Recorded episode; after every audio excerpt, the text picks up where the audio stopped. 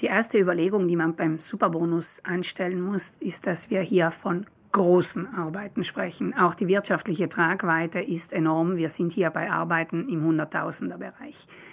Wenn ich in einem Kondominium wohne, dann betrifft das keinesfalls nur meine Wohnung allein, sondern es muss das ganze Haus renoviert werden. Einer der Ansprüche, den der Superbonus an die Steuerzahlerinnen stellt, ist nämlich, dass das gesamte Gebäude um zwei Energieklassen verbessert werden muss bzw. die höchste Energieklasse erreichen muss. Klotzen, nicht kleckern ist also angesagt, um bei Renovierungsarbeiten am Haus den 110% Bonus in Anspruch nehmen zu können. Das sollten Sie stets im Hinterkopf behalten, bevor Sie sich dafür entscheiden.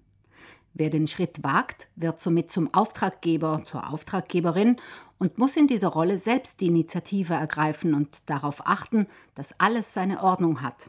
Ich habe hier keine passive Rolle, sondern ich muss alle Fäden in der Hand halten. Denn wenn irgendetwas schief geht, wenn irgendein Zettel fehlt, wenn irgendeine Begutachtung fehlt, dann kommt die Agentur für Einnahmen zu mir und sagt, hier ist ein Fehler passiert. Es wird dann an mir liegen zu beweisen, dass die Schuld beim Techniker lag. Aber ich riskiere in erster Person das Geld zurückgeben zu müssen, auch wenn ich den Steuerbonus abgegeben habe.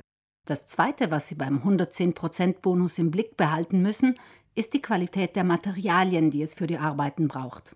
Wenn ich weiß, welche Arbeiten durchgeführt wurden, dann liegt es an mir, die Firmen zu suchen, die mir diese Arbeiten durchführen sollen. Und ich muss ein ganz wachsames Auge darauf haben, welche Materialien werden verwendet, wie ist die Qualität der Arbeiten. Also das heißt, mehrere Kostenvoranschläge müssen eingeholt werden und diese müssen im Detail miteinander verglichen werden.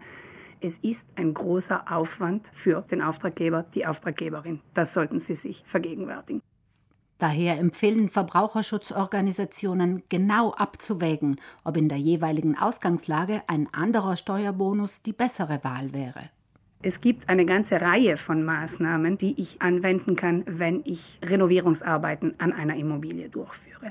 Es gibt den 65% Steuerabzug, den 50% Steuerabzug und, und, und, und, und. Es gibt den Fassadenbonus zu 90%.